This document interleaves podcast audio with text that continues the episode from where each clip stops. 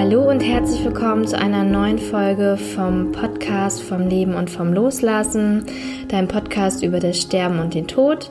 Ich bin Melanie Kustra und ich freue mich sehr, dass du heute dabei bist. Heute wird es um das Thema Bestattungen gehen. Und zwar habe ich mich in der letzten Woche mit der Bestatterin und Trauerbegleiterin Sabine Eller getroffen. Und Frau Eller hat hier in Darmstadt ein eigenes Bestattungsinstitut und ich durfte sie im Rahmen meiner Ausbildung zur Hospizbegleiterin kennenlernen und war ja von Anfang an überrascht, ähm, als ich die Räumlichkeiten gesehen habe, als ich sie kennengelernt habe, weil ich einfach ein ganz anderes Bild äh, von einem Bestatter, Bestatterin hatte. Und ja, wir hatten ein wundervolles Gespräch und ich muss sagen, dass es mich sehr berührt und beeindruckt hat auch, ähm, weil es mir einfach die Gewissheit gegeben hat, okay, ich weiß, wenn ich sterben sollte oder Angehörige von mir ähm, versterben, dass, dass es einfach Leute da draußen gibt, die diesen Beruf wirklich mit vollstem Herzen und aus ähm, Leidenschaft machen und ähm, ja, man da in guten Händen ist und professionell und liebevoll auch begleitet wird. Ich hoffe sehr, dass du was für dich mitnehmen kannst aus dem Gespräch und äh, teile es gerne mit deinen Freunden und Bekannten. Und jetzt wünsche ich dir erstmal viel Spaß beim Zuhören. Ja, hallo, Frau Ella. Willkommen bei mir im Podcast. Ich freue mich sehr, dass wir heute zueinander gefunden haben und dass Sie sich die Zeit nehmen ja, um sich mit mir zu unterhalten äh, über Bestattungen, weil sie haben einen ganz besonderen Be Beruf, also schon ähm, außergewöhnlich. Sie sind Bestatterin ähm, und noch viel mehr. Ähm, ja, da würde ich Sie einfach mal bitten, dass Sie sich vielleicht uns vorstellen und so ein bisschen aus Ihrem Leben berichten. Ja. Ja, mein Name ist Sabine Eller. Ich bin jetzt seit 1. Februar 2012 selbstständig tätig als Bestatterin äh, und baue auch die Brücken von der Sterbezeit hin zu der Zeit nach der Bestattung ein Stück breiter, als man das üblicherweise kennt. Manchmal finden Familien vor, äh, vor dem eigentlichen Bestatten schon äh, Kontakt zu mir. Ähm, nicht nur in Form von klassischen Vorsorgegesprächen, sondern manchmal entsteht da einfach auch ein Mehr an Kontakt, an Bedarf und wir gucken immer gemeinsam, sind alle Netzwerke da, die sie unterstützen können, pflegerisch mit Palliativteam, Hospizdienst, braucht es nochmal was Ergänzendes. Manchmal reicht es einfach auch, dass sie wissen, ja, ich bin einfach da, wenn es nochmal eine Frage gibt. Und auch nach der Beerdigung ähm, runden wir meistens mit einem abschließenden Gespräch ab. Aber es kann sein, dass manche Menschen sich noch mal ein paar Gespräche mit mir auch wünschen als eine wissende Zeugin in dieser Bestattungszeit. Und das ist gar nicht selten, wenn jemand plötzlich gestorben ist oder ein Kind gestorben ist, dass dieser Wunsch an mich herangetragen wird. Und auch sollten es da längere Trauerbegleitungsprozesse geben, übergebe ich da auch an Kolleginnen und Kollegen. Also das ist noch mal ein Stück so dass ähm, eigene und Trauerbegleitung fließt bei mir einfach von Anfang an mit ein. Ähm, ab der ersten Begegnung ist mir der Teil wichtig, dass die Menschen für sich das Gefühl haben, die Zeit rund um Bestattung ist für sie eine ganz kostbare. Und mich leitet die Frage, was brauchen die Menschen, dass es für sie auch kostbar werden kann. Und an Professionen bringe ich mit, im Erstberuf Altenpflegerin zu sein damals auch hospizlich ausgebildet von katholischen Ordensschwestern. Das hat man zu der Zeit noch nicht so genannt. Dann auch ähm, soziale Arbeit studiert zu haben und da einfach Beratungstätigkeit gemacht zu haben. Ähm, und ich bin auch äh, ausgebildet bzw. berufsbegleitend weitergebildet in hospizlicher Begleitung und in Trauerbegleitung, Gesprächsführung. Also all die Pfade haben dann zusammengeführt mhm. zu der Entscheidung, mich als Bestatterin selbstständig zu machen. Okay. Würden Sie sagen, dass das Ihre Berufung ist?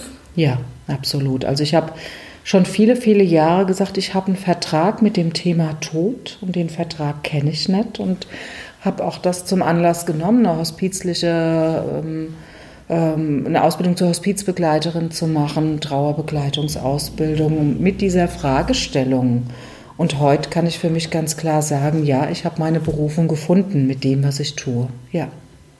Total schön. Mhm. Mhm. Ja, ich war auch ganz überrascht, als ich das erste Mal hier war, weil ähm, man hat ja schon so gewisse Vorstellungen von so einem Bestatter irgendwie. Und, ähm, und wenn man hier reinkommt bei Ihnen, ist es total hell und herzlich und warm und äh, gibt einem wirklich ein gutes Gefühl, was ich total schön finde.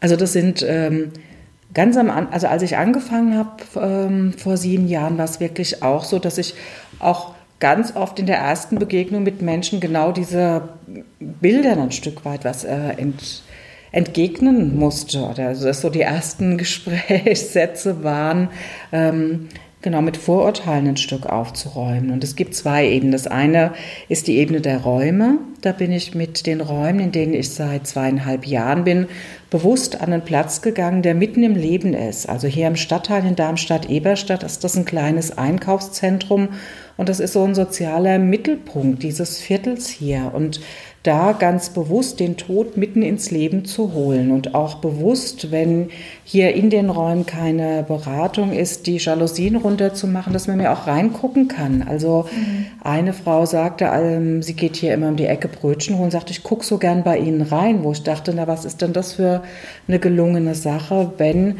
jemand beim Brötchen holen sagt, ich gucke so gern bei der Bestatterin rein. Oder mhm. aber ich habe eine Schale mit Blumen und Wasser vor der Tür stehen. Da stehen ganz oft Kinder und erzählen oder gucken rein oder die sind gerade jetzt jahreszeitlich festgefroren. Ähm, und auch eine der ähm, Anwohnerinnen dieses kleinen Einkaufsviertels hat gesagt, es wäre eine besondere Form von Ruhe hier in das Quartier nochmal eingekehrt. Also nicht Grabesruhe, mhm. sondern von Ausstrahlung an Ruhe. Mhm. Und auch hier in den Räumen passiert was, was schon ungewöhnlich ist, dass ich fast in jedem Gespräch auf die Räume angesprochen werde, weil sie wirklich Wärme und Geborgenheit ausstrahlen. Und das mein Ziel ist auch, also wenn trauernde Menschen frieren sowieso ganz oft, also dass da eine Form von äußerer Wärme entsteht und dass auch, gerade wenn man in der Zeit eines Verlusts ist, zumindest der äußere Rahmen, durch das wie er gestaltet ist, ähm, auch diese Geborgenheit auch herstellen kann. Mhm. Ja, total schön. Mhm. Wie sieht denn so Ihr klassischer Arbeitstag aus? Mhm. Ich, ich mache noch einen mhm. kurzen Schritt zurück. Das eine war ja der Raum und das andere ist die Person. Also Sie sehen mich ja jetzt auch nicht in schwarz gekleidet, sondern ich gucke mhm. immer das, dem Anlass äh, entsprechend. Natürlich bin ich auch schwarz gekleidet, aber ähm, kam zu einer Familie, wo auch ein Kind gestorben ist, die sagte, wie gut, dass sie nicht in Schwarz kommen. Oder mhm.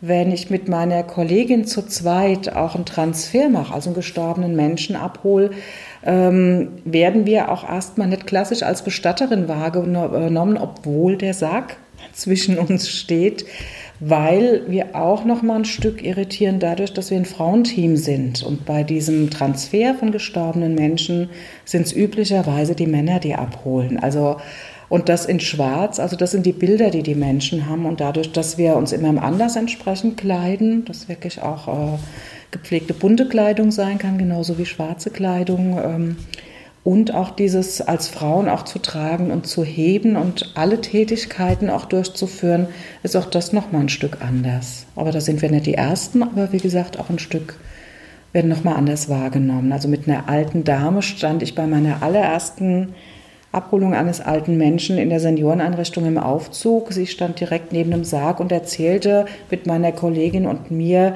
als würden wir gerade unsere Mamas besuchen. Also es war so ein normales Gespräch und überhaupt nicht diese Irritation. Also da entsteht nochmal eine andere Qualität.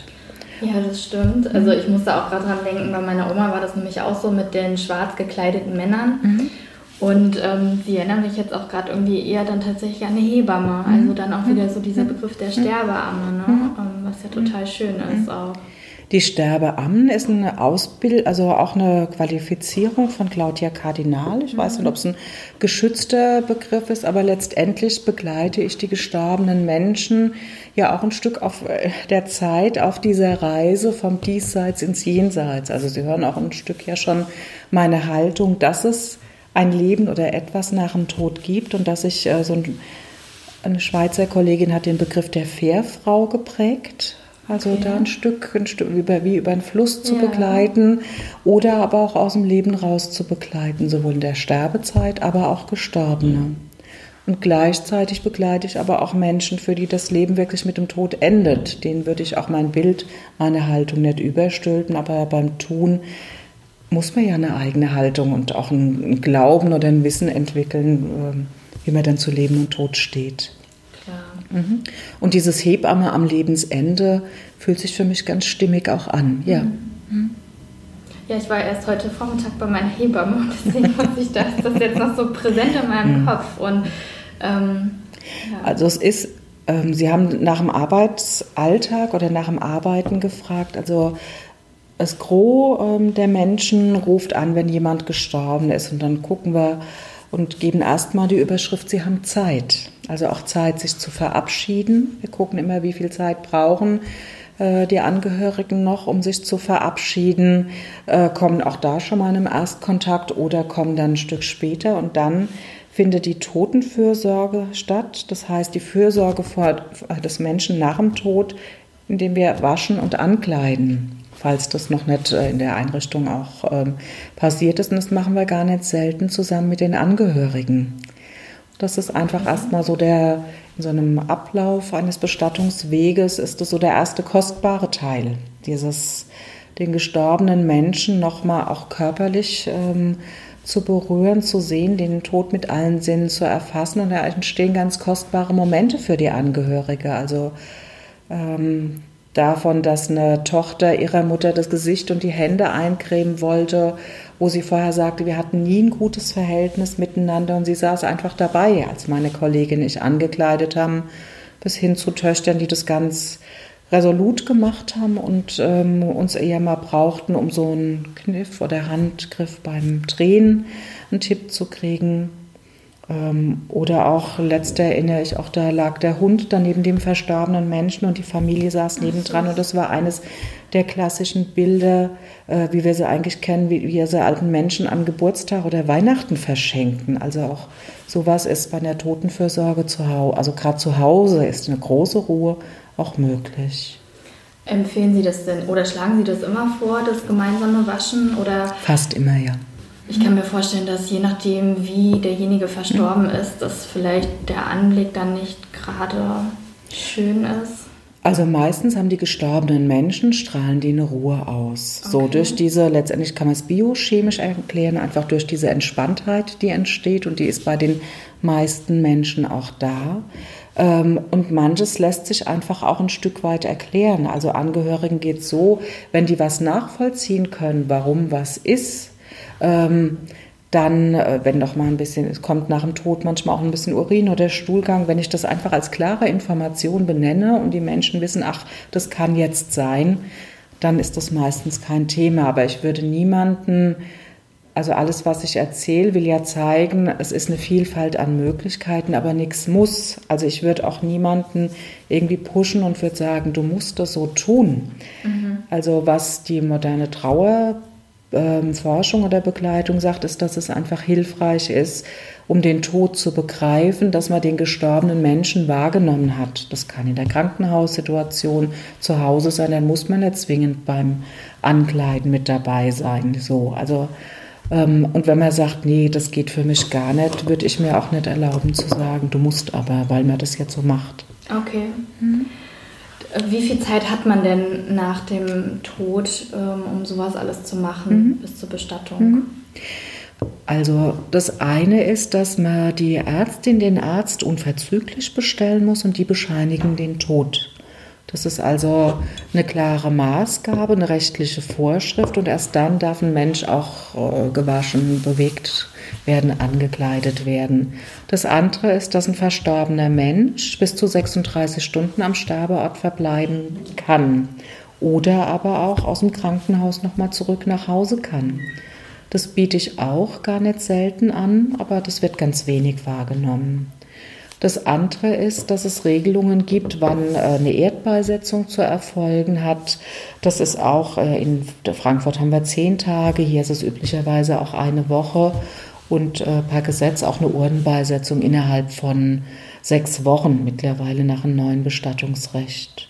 Und da gilt es aber einfach auch mit den Angehörigen zu gucken, wie viel Zeit brauchen Sie, dass Sie in der Zeit nicht irgendwie flitzen müssen mit allem Organisatorischen, welche Blumen, welche Grabkauf und so weiter, sondern da in einem relativ guten Tempo durchgehen können, was für Sie stimmt und dass aber auch die Schwebezeit nicht zu lang wird. Also wenn jemand gestorben ist und die Beisetzung ist erst sechs Wochen später, wäre die Schwebezeit auch eine relativ lange, wo ein Prozess nicht abgeschlossen ist. Meistens ist auch bei Urnenbeisetzung so 14 Tage später die Beisetzung und die Trauerfeier mit Urne.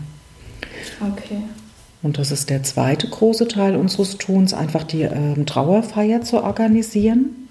Entweder ganz traditionell mit Pfarrerin, Pfarrer, weil auch die traditionellen Wege ja Halt und Leitplanken geben, auch in dieser Zeit, oder ganz andere Wege, sei es, dass wir ähm, mit einer Familie auf der, Ma auf der Mathildenhöhe sitzen, auf der Rosenhöhe oben sitzen, Mathildenhöhe, mhm. und ähm, die dort ihre Verstorbenen nochmal verabschieden, also mit dem Urnengefäß und Tee trinken zu einer Tageszeit, wo wenig Menschen da sind.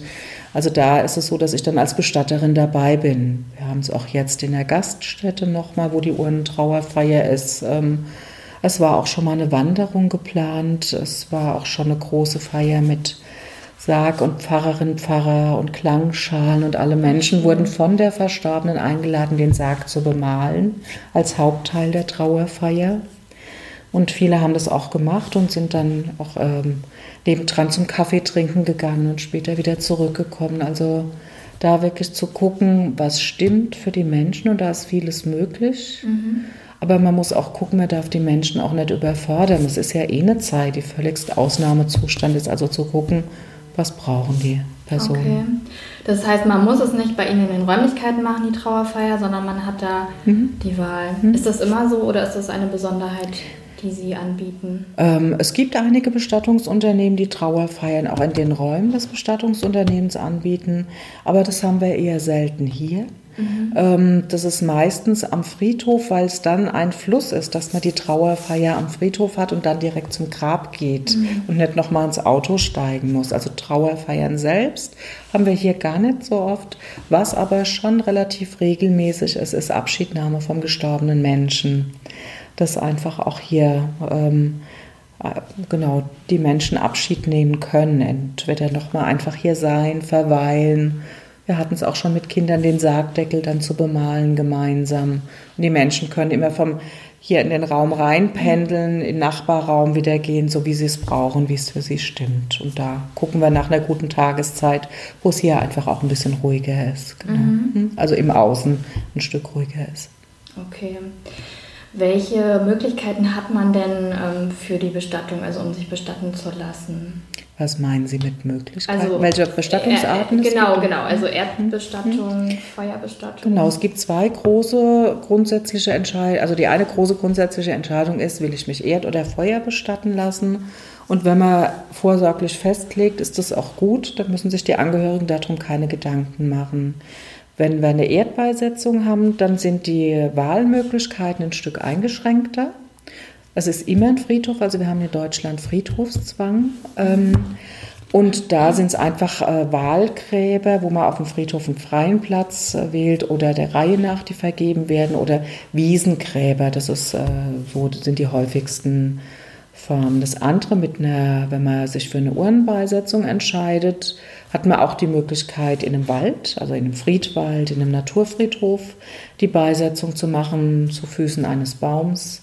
Ähm, es gibt die Nischen, die Seebestattung ähm, oder aber auch auf den Friedhöfen einfach auch nochmal, das, da wandelt sich auch sehr viel nochmal besondere Plätze, die mittlerweile möglich werden, vom anonymen Grabfeld bis über eins, das man sehr intensiv selbst gestalten kann. Immer innerhalb der Friedhofsordnung halt, klar. Mhm. Das heißt, wenn ich jetzt eine Seebestattung haben wollen würde, das könnte ich dann auch über Sie genau. organisieren lassen. Genau. Das, äh, dann haben wir Kooperationspartner an Nord- oder Ostsee oder es ist auch teilweise weltweit möglich mit Kooperationspartnern. Genau. Mhm. Ja.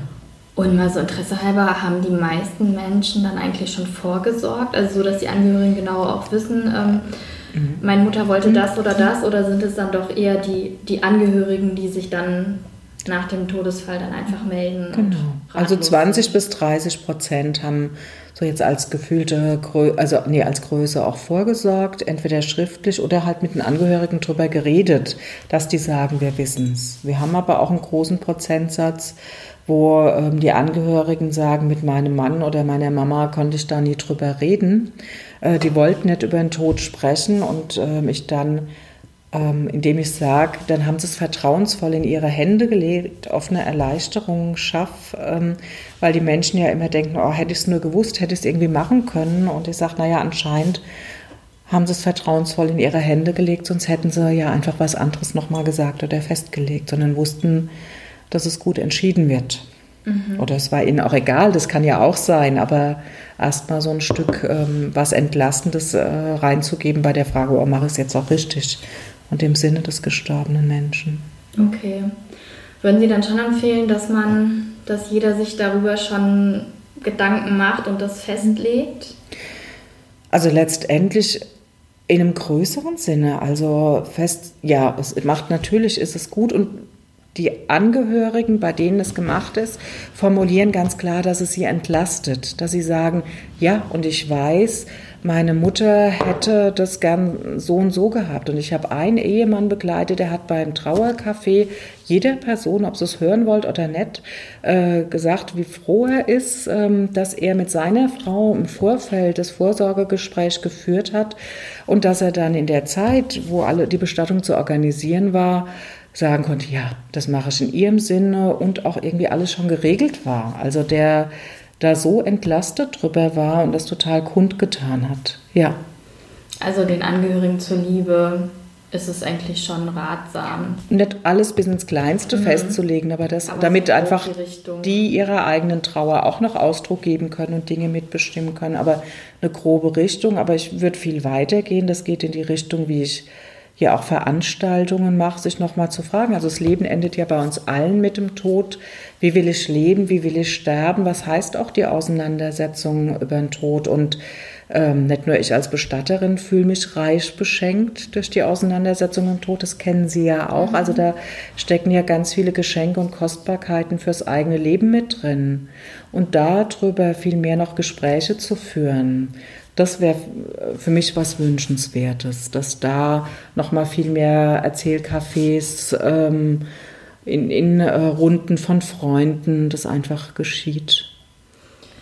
Wenn Sie das gerade so ansprechen, wie, was haben Sie da für Erfahrungen gemacht, wenn Sie auf ähm, Partys zum Beispiel sind oder so und Sie erzählen, Sie sind Bestatterin? Mhm.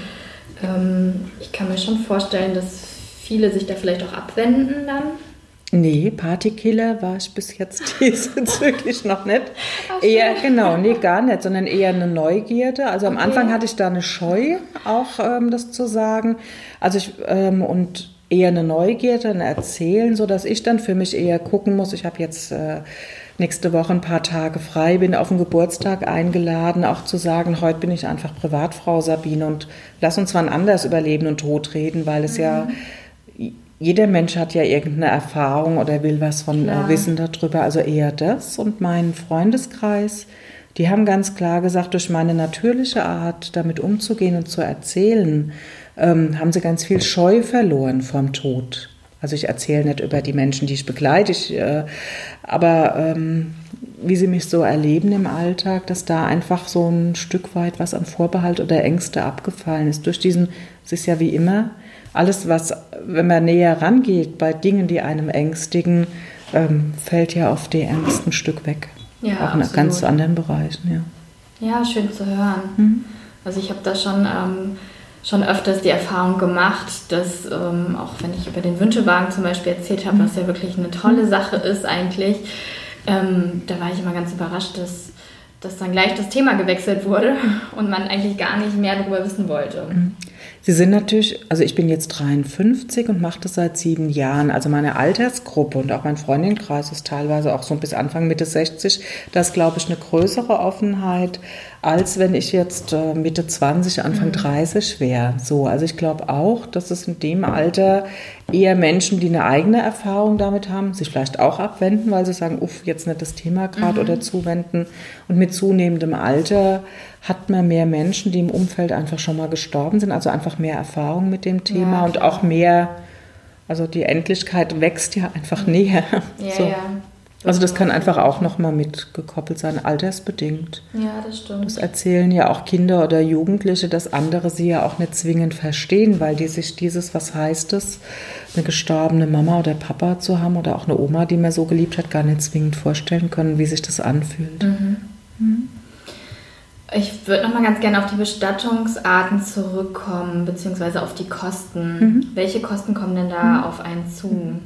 Also bundesweit sagt die, sagen zwei führende Verbraucherberatungen zwischen 5.000 und 7.000 Euro. Mhm. Und das ist auch die ganz realistische Größe, die immer wieder auch entsteht und die sich zusammensetzt aus den Friedhofsgebühren, also im Grabkauf, der Beisetzung, ähm, die sich zusammensetzt aus dem Sarg, der Urne, der Traueranzeige, Trauerkarten, ähm, Kosten für Standesamt, unsere Dienstleistung als Bestatterin, Bestatter und ein Trauercafé. Da ist die Grabpflege und der Grabstein noch nicht mit dabei.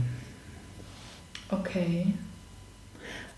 Das Geld hat ja jetzt nicht unbedingt jeder und will auch nicht unbedingt jeder für Bestattung ausgeben. Ja. Also auch da lässt sich gucken, wie findet man nochmal Möglichkeiten, die günstiger sind. Also zum Beispiel braucht man eine Schmuckurne, um die Aschekapsel, wie man sie aus dem Krematorium kriegt, abzulassen. Die kostet ja einfach auch ein Stück Geld. Und dazu gucken, ein persönliches Tuch, was der gestorbene Mensch getragen hat oder wenn es die Ehefrau selbst getragen hat, darin die Aschekapsel einzuhüllen und in die Erde zu geben. Das ist total persönlich und kostet auch nicht so viel. Also es lassen sich auch, oder Grab Beisetzungsmöglichkeiten auch finden, die ein Stück günstiger sind. Und wenn Menschen das Geld selbst nicht haben, aber bestattungspflichtig wären, also für unsere Angehörigen, besteht auch die Möglichkeit, einen Antrag beim Sozialamt zu stellen, dass einfach Bestattungskosten zumindest anteilig mit übernommen werden. Mhm. Okay, das heißt, eine Uhrenbestattung wäre dann so roundabout? Ungefähr 5000 Euro, genau. Erdbestattung ist nicht selten ein Stück teurer. Mhm. Und wenn man absolut nicht weiß, ob man Erdbestattung mhm. oder Feuerbestattung machen sollte und jetzt auch nicht auf die Kosten gucken muss, haben Sie da Entscheidungshilfen?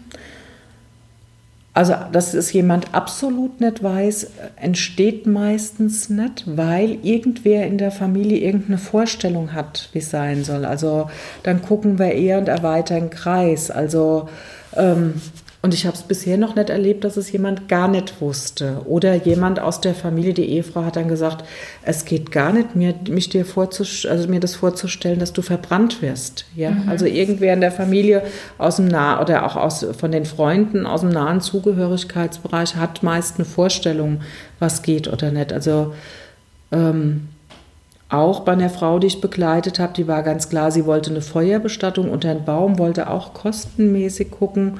Und für die Kinder war das überhaupt nicht vorstellbar, dass die Mama verbrannt wird. So, und dann gab es eine Erdbeisetzung. Ähm, also von daher nimmt eher sowas nochmal Einfluss. Also wirklich zu gucken, wer in dem Umfeld ist denn nah berührt mhm. und hat eine Haltung dazu. Mhm. Meistens lässt sich darüber die Entscheidung also würde ich jetzt, wenn es jemand gar nicht weiß, nochmal gucken, was die Angehörigen brauchen oder auch entscheiden, wenn jemand sagt, na, ich will unbedingt unter den Baum, ist klar, das geht aktuell nur mit, äh, ähm, indem er sich verbrennen lässt. So, wenn jemand in einem Wald beigesetzt werden will. Wenn er trotzdem unter einen Baum wollte in der Nähe und ähm, aber es eine Erdbeisetzung sein sollte, würde ich hier in Darmstadt den Waldfriedhof nehmen, würde sagen, gucken Sie, wo wir einen Platz, wir gucken, wo wir einen Platz finden, der so naturnah wie möglich ist. Also wo ein großer alter Baum einfach direkt nebendran ist, ja. So. Mhm. Wie ist da so die Entwicklung? Die meisten hätte ich jetzt gedacht. Feuerbestattung. Ach, ach so, echt? Ja. Also ähm, als ich begonnen habe vor sieben Jahren, hat man gesagt ungefähr 50 Prozent bis 60 maximal äh, Feuerbestattungen und die Zahl ist wirklich konstant steigend. Also bei mir sind es ungefähr 30 Prozent Erdbeisetzungen. Genau. Oh wow, das hätte ich jetzt gar nicht gedacht.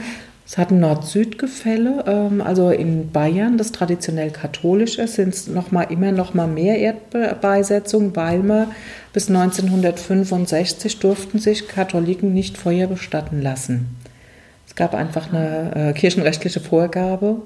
Und ähm, im Norden und im Osten hat die Urnenbeisetzung einfach eine größere Tradition. Da ist die Zahl der Urnenbeisetzungen auch größer. Mhm. Die Trauerfeier selbst kann man aber, egal wie man sich entscheidet, kann man die auch mit dem Sarg machen.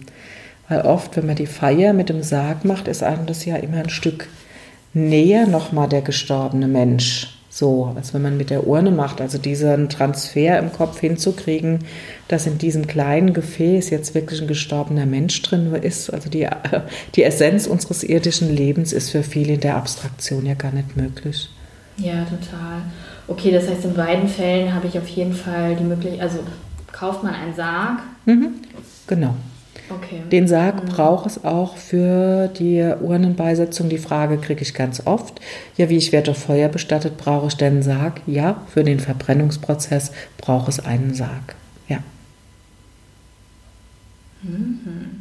Ist das überall so? Wird das ja. überall so gehandhabt? Also letztendlich sage ich es mal sehr umgangssprachlich, was es deutlich macht, wenn Sie ein Lagerfeuer machen wollen und wollten das nur mit Pappe machen, das ging auch nicht. Sie brauchen das Holz als Element, um diesen Befeuerungsvorgang einfach vorzunehmen. So ist es aktuell, ja.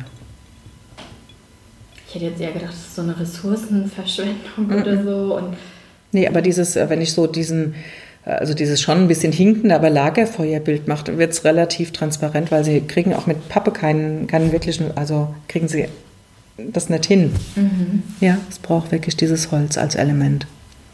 Hm, sehr spannend. Mhm. Und ein Pappsarg, das hatte ich auch schon als Frage. Ich hatte kein Krematorium im Umfeld auch gefunden, weil beim Einfahren in den Ofen fängt ein Pappe zu schnell Feuer. Und die muss ja erstmal der Sarg komplett im Ofen sein dann geht die Tür zu und dann beginnt der eigentliche Verbrennungsvorgang und Papa entzündet sich zu schnell. Ach so. Mhm. Okay. Also hat immer ganz lebenspraktische Gründe. Und wird denn oft der Wunsch an Sie herangetragen, dass man die Urne nochmal mit nach Hause nehmen möchte? Das ist in Deutschland nicht erlaubt. So einfach ist es. Ja, den Wunsch gibt es. Manche Menschen wählen direkten Vertrag äh, mit einem Schweizer Unternehmen. Ähm, da bin ich als Bestatterin aber auch raus und letztendlich ist immer die Urne hat in Deutschland, also ähm, auch in unserem Bundesland nicht auf dem Kaminsims zu stehen. So ist das Bestattungsrecht. Punkt. Mhm. Es gibt in Bremen die Möglichkeit und auch in noch einem anderen Bundesland die Möglichkeit, auch die Asche, wenn man dort einen ersten Wohnsitz hat, äh, unter bestimmten Rahmenbedingungen auch im eigenen Garten zu verstreuen. Ähm, aber ähm, wie gesagt, hier in Hessen ist die Urne mit heimzunehmen nicht möglich. Man kann sie mit heimnehmen, das hatten wir auch schon, um eine Trauerfeier zu Hause zu machen. Dann bin ich begleitend okay. mit dabei. Also das haben wir sehr wohl. Aber die Asche zu Hause zu haben, was in vielen Ländern, auch um Deutschland drumherum, möglich ist, ist hier so nicht möglich. Die Bestattungsgesetze rennen ja aber immer ein Stück weit oder hinken einer gesellschaftlichen Entwicklung und Wünschen hinterher, aber das ist mit allen Gesetzen so, egal in welchem Bereich. Hm. Ich nehme an, Sie haben Ihre eigene Bestattung schon ganz genau durchgeplant, oder? Nee, ganz genau durchgeplant nicht. Also ich weiß, dass ich gerne Beisetzung äh, unter einem Baum möchte. Da ist mir wo egal, das könnten die Menschen, die dann mir nah sind, einfach auch entscheiden. Es ist schon vorsorgend geplant, dass nochmal eine Freundin meine Mutter unterstützt, weil ich äh, lebe alleine und mhm. äh, da auch klar ist, dass meine Mutter nicht ähm, aufgrund ihres Alters alle Entscheidungen irgendwie alleine treffen muss, sondern jemand an der Seite hat. Und ich habe ähm, aber eine klare Vorstellung, wo ich, wenn ich hier weiter in Darmstadt dann noch lebe, ähm, ein Abschiedsfest hätte, und zwar hier in Streuobstwiesen, habe ich einen Lieblingsplatz, da feiere ich manchmal auch ein Geburtstagspicknick. Und das egal zu welcher Jahreszeit, die Menschen dann dorthin gehen mit meiner Urne und einfach picknicken und sich hinsetzen und das so gestalten, wie es ihnen entspricht. Aber zu wissen, die sitzen dann da und erinnern sich und wenn sie nur einen Sekt trinken oder im Winter einen Glühwein oder auf einer Decke dort sind, wie das schön. ist so ein Bild, das ja. ich habe, ja. Schön. Ähm, ich habe jetzt immer öfter schon gehört, dass so diese Zeit zwischen Tod und Bestattung so eine heilige Zeit mhm. ist. Ähm, können Sie noch mal erklären, warum, warum das so ist und was man da als Angehöriger vielleicht auch unbedingt in dieser Zeit dann auch machen sollte? Mhm. Also genau, heilige Zeit, äh, heilig ist immer auch die Frage, wenn wir jetzt im buddhistischen Glauben sind, gibt es ja bestimmte Riten, die auch sagen, die Seele, also den Menschen im Sterbeprozess nicht zu stören, weil es ein bestimmter Weg ist, den der Mensch auch geht aus dem Leben raus. Und da einfach die erste halbe Stunde nicht zu berühren, Dinge nicht zu tun, drei Tage wirklich ruhen zu lassen, den gestorbenen Menschen erst dann Transfer zu machen. Das kann man beantragen, das ist möglich so. Ähm, das andere ist, ähm, also das ist so ein Stück ähm, eine Haltungsfrage oder eine spirituelle Frage. Was hat man für ein Bild, wie sich der Körper von der Seele, äh, die Seele vom Körper löst? Mhm. Und was braucht es dazu? Das andere ist, ähm, die Zeit ist auch noch mal kostbar, gerade wenn jemand plötzlich gestorben ist, weil dann der Trauerprozess ja wirklich erst ab dem Moment, wo man es erfährt, beginnt. Und dann wird diese Zeit oft eine ganz kostbare, wirklich dem gestorbenen Menschen nochmal begegnen zu können. Ähm, Zeiten zu verbringen, um all das, was man normalerweise, wenn jemand ähm, alt oder krankheitsbedingt im Sterben liegt, im Vorfeld machen könnte, dann erst beginnen kann. Und deswegen ist dafür gerade besonders diese Überschrift wichtig, also dass es kostbar ist und zu gucken, was brauchen die Menschen wirklich für diese Abschiednahme, sei es nochmal einen Brief mitzugeben, sei es auch wirklich zu berühren, zu sehen, einfach nur still da zu sitzen, ähm, ja, mehrfach auch zu besuchen, auch beim äh, auch Ehepaar, die sagte, ja, und ich schlafe dann einfach noch mal eine Nacht nebendran im Zimmer, ja, so, also dieses zu gucken, was braucht man, auch eine Familie, die ähm, irgendwie das Matratzenlager dann um, ums Bett des Verstorbenen rum noch hatte und einfach sich einander erzählt haben, also zu gucken, was braucht man, um sich zu verabschieden. Und das ist so der Teil kostbare Zeit.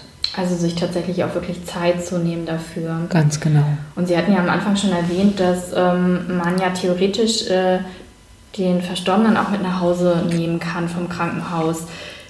Wie genau läuft denn das ab? Also wie kann ich mir das vorstellen, wenn meine, also jetzt irgendjemand im Krankenhaus ist und ich möchte sie dann tatsächlich nach Hause nehmen, mhm. brauche ich da irgendwie eine Kühlung oder sowas? Mhm.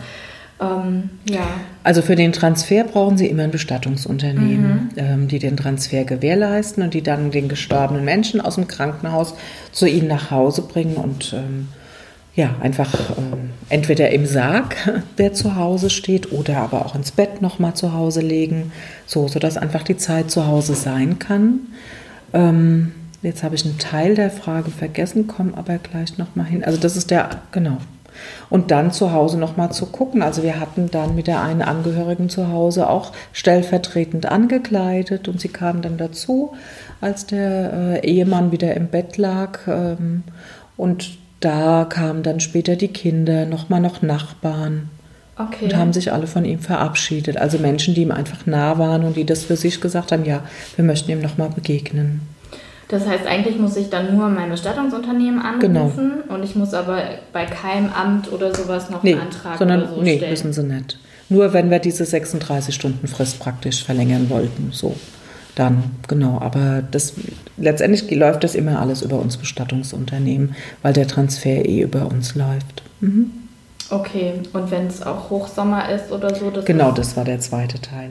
Da muss man einfach nochmal gucken. Also üblicherweise passiert nicht so schnell nochmal eine Veränderung. Da ist in den Köpfen meist sind die Bilder ein Stück äh, schlimmer, wie schnell ein gestorbener Mensch sich körperlich verabschiedet. Ja. Ähm, also von daher ist zu normalen Jahreszeiten überhaupt nicht die Frage, dass das auch so gut sein kann mit den 36 Stunden. Äh, was im Hochsommer ist, ich habe eine Kühlplatte, die man ähm, im Bett mit unter den gestorbenen Menschen legen kann, die einfach die Temperatur ein Stück runterfährt. Und dann ist die Zeit einfach auch möglich. Und manchmal gibt es Erkrankungen, gerade bei Krebserkrankungen, wo der Körper sich schneller verabschiedet und wo dann auch längere Fristen nicht sein können. Aber meistens haben die Angehörigen ganz gute Antennen, was geht und was nicht geht mhm. mit Abschiednahme. Mhm. Okay. Ja, aber das finde ich nochmal schön zu wissen. Mhm. Also ich glaube, ganz viele, denen ist das tatsächlich gar nicht so bewusst dass das möglich ist, also und auch vollkommen legal. Und auch, ähm, auch nach dem Suizid. Oder auch Unfall ist es möglich, auch nochmal sich zu verabschieden. Es gibt Situationen, also zum einen gibt es ansteckende Erkrankungen, wo es nicht sein darf, oder es gibt schon auch ähm, mal Situationen, wo es gar nicht möglich ist, Abschied zu nehmen, aber es sind weit mehr Situationen möglich als gedacht, auch nach einem Suizid. Okay. Mhm. Ansteckende Krankheiten, das wäre dann sowas wie MRSA oder so, wo sowas dann nicht gehen würde, oder? Ja, bei MRSA, mhm. ist, also wo man einfach gucken muss, es gibt ansteckende Erkrankungen, wo der Sarg nicht mehr geöffnet werden darf. So. Und dann ist das aber auch eine klare Maßgabe mhm. und dann verstehen die Angehörigen das auch. Genau. Okay. Mhm. Ja, schön. Dann äh, ich spicke nochmal auf meinen Notizzettel. ähm, eine Sache, die mich noch interessieren würde, ist, wie gehen Sie mit den ganzen Bildern um? Ich meine, Sie haben jetzt zwar schon gesagt, dass es oftmals ähm, die Verstorbenen ein sehr friedliches Gesicht mhm. dann doch haben auch, ähm, aber ich kann mir vorstellen, dass es vielleicht doch der ein oder andere Ihnen im Kopf bleibt oder ist das gar nicht so? Also im Kopf bleiben schon, aber nicht als Bild, was irgendwie negativ hängt. Mhm. So. Also gibt natürlich schon auch Bilder, die ich auch nochmal nach den Jahren erinnere, klar, aber ähm, wenn ich es jetzt allgemein beschreiben müsste, ist es, dass ich mitschwinge. Also ich ähm, entwickle keine professionelle Distanz. Ich habe ein professionelles Standing, aber es ist ein bisschen wie ein Halm im Wind. Also ich schwinge mit und bin auch berührbar und gehe auch nah ran. Und äh, ich weine sicherlich mehr, als das andere Menschen in anderen Berufen tun.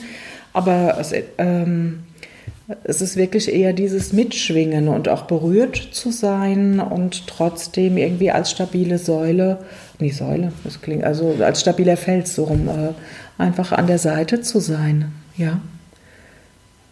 Interessanterweise, aber das wusste ich vorher auch nicht, dass das so ist. Also fließt es wie so ein Stück durch und ähm, ja, es gibt für mich einfach auch ähm, eine Form von Ritualen, wie ich einfach in den Tag starte oder wie ich einen Tag beende. Also man könnte die als Reinigung, wie ich abends, aber ich habe nicht das Gefühl, ich muss mich zwingend reinigen, sondern das ist eher so ein inneres Aufräumen. Das okay. wird, glaube ich, eher stimmen als das Wort. Heißt, was machen Sie so genau? Wie schöpfen Sie da hm. Kraft? Also ich meditiere letztendlich. Ich meditiere jeden Morgen auch okay. und äh, schöpfe darüber Kraft, auch wirklich durch eine spirituelle Anbindung und abends auch wirklich durch ähm, nochmal auch ein Loslassen dessen, was am Tag war. Manchmal ähm, auch einfach, es ist die Natur, es sind Freunde, es ist ein Mit mir sein, meine Katze. Mhm. Mhm. Ja, schön. Ich finde auch, ähm, ganz oft ist ja dieses so, ach, ich meine, ich bin auch ein sehr emotionaler Mensch und man sagt mir dann irgendwie nach, ja, du weinst viel zu oft oder mhm. so und dass es immer eher so was Negatives ist. Aber eigentlich ähm, habe ich festgestellt, macht es mich irgendwie lebendiger. Genau. Sie haben es letztendlich, ist das die Essenz. Sich diesen Teil der Gefühle zu erlauben, macht einem lebendiger, weil man diesen Teil der Gefühle nicht wegdrängen, wegschieben, abschneiden muss. Und ähm, ja, dadurch, dass wir, wenn wir die Tiefe in der Trauer zulassen, entsteht auch mehr, also Tiefe, also mehr emotionale Weite in der Freude und mit all den anderen mhm. Gefühlen. Und äh, Trauern, Weinen ist Teil unserer Gefühlspalette und wenn wir einen Verlust erlebt haben, gewinnen wir die in Anführungszeichen gesetzt, die Trauer als Gefühl dazu und es gibt keinen Weg drumherum. Also letztendlich liegt da auch ähm, ein Schatz drin oder auch eine Qualität, dass da auch was draus wachsen kann. Mhm. So, was Neues. Ja, ja, absolut, weil nur wenn ich weiß, wie Trauer sich auch anfühlt, weiß ich dann auch mhm. gleichzeitig die Freude ja viel mhm. mehr zu schätzen. Also Kinder, Eltern wollen Kinder ja oft schonen vor diesen Gefühlen und ja. äh, beschützen davor. Und ähm, so einen einladenden Satz, den ich auch oft sage, ist dann, dass wir, wenn wir Kindern vorleben, was Trauer auch für Qualitäten haben kann oder dass einfach Trauer zum Leben dazugehört, mhm. auch wenn man es gar nicht als Qualität definiert, wir Kinder befähigen fürs Leben. So, also wir schenken denen ein Stück weit was, indem wir zeigen, wie man mit Trauer umgehen kann dass es nicht weggeschoben werden muss. Und es ist aber auch nachvollziehbar, dass ähm, die, also meine Eltern- und Großelterngeneration Trauer wegschiebt, weil die einfach durch den Krieg ähm, sozialisiert sind. Mhm. Und da Trauer und Tod eine Dimension hatte, die ist für uns ja heute überhaupt nicht mehr erfassbar. Das stimmt, ja. Mhm. Zum Glück. Mhm, zum Glück, genau. Also wir erfassen die ja nur durch die Bilder, die wir sehen, aber ja nicht in der durchlebten äh, Variante. Ja. Ja, schön. Ja, ich habe zum Abschluss immer, ähm, mich interessiert das einfach grundsätzlich, so ob Sie ein Lieblingsbuch haben, auch gerade in Bezug auf das Thema ähm, Tod, Sterben, mhm. Trauer. Ja. Habe ich von meiner geschätzten Kollegin Sabine Brönnimann aus der Schweiz. Mhm. Das Buch heißt Wenn die Zeit sich neigt. Okay. Ist äh, nur noch als E-Book erhältlich, also ist in der Printausgabe vergriffen. Und in der schreibt sie zum einen eine Haltung überhaupt übers Altern, also äh, dieses aktivierende Pflege und Senioren müssen aktiv sein bis direkt zum Sarg, dass er auch sagt, also was heißt denn, also wo fängt denn dieses Abschiedliche an und was heißt das denn, wenn es Knie schmerzt, ich mich nicht mehr so bewegen kann, nicht mehr klettern gehen kann, wandern. Ähm, also wo fangen die Abschiede an und darf das auch sein? Das ist so der erste Teil des Buches, also sich mit Altern und dem normalen Abschied im Leben auseinanderzusetzen. Und der zweite Teil ist, dass sie ihren Beruf beschreibt. Und ähm, sie ist eine der Pionierinnen, also sie hat zehn Jahre vor mir gegründet. Ich arbeite so ein Stück in ihrer Haltung. Also sie beschreibt auch sehr schön nochmal einfach die Wege ähm, einer Bestatterin und gibt Angehörigen und ähm, also den nahestehenden Menschen einfach gute Impulse nochmal mit. Okay. Also ja, wenn schön. die Zeit sich neigt.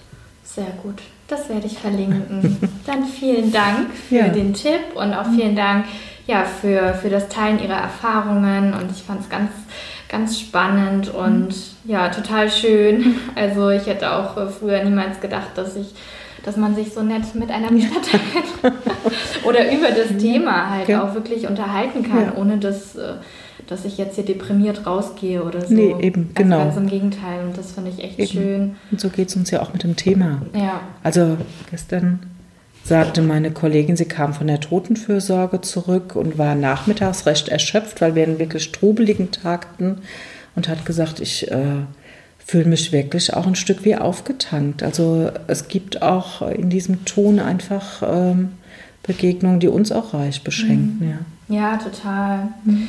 Was mir gerade noch einfällt, wenn jetzt jemand zuhört und sagt so, hm, mich würde das auch mal interessieren und ich würde mich jetzt auch vielleicht mal schon mhm. ganz gerne mhm. über Bestattungen informieren. Haben Sie da einen Tipp, wie man einen Bestatter findet, der vielleicht ähm, ja, in, in eine ähnliche Richtung mhm. arbeitet wie Sie? Ja, also wir sind bundesweit mehrere Bestatterinnen, Bestatternetzwerke. Da kann ich äh, dann auch noch mal, wenn Sie Links setzen, das mhm. noch mal mit reingeben.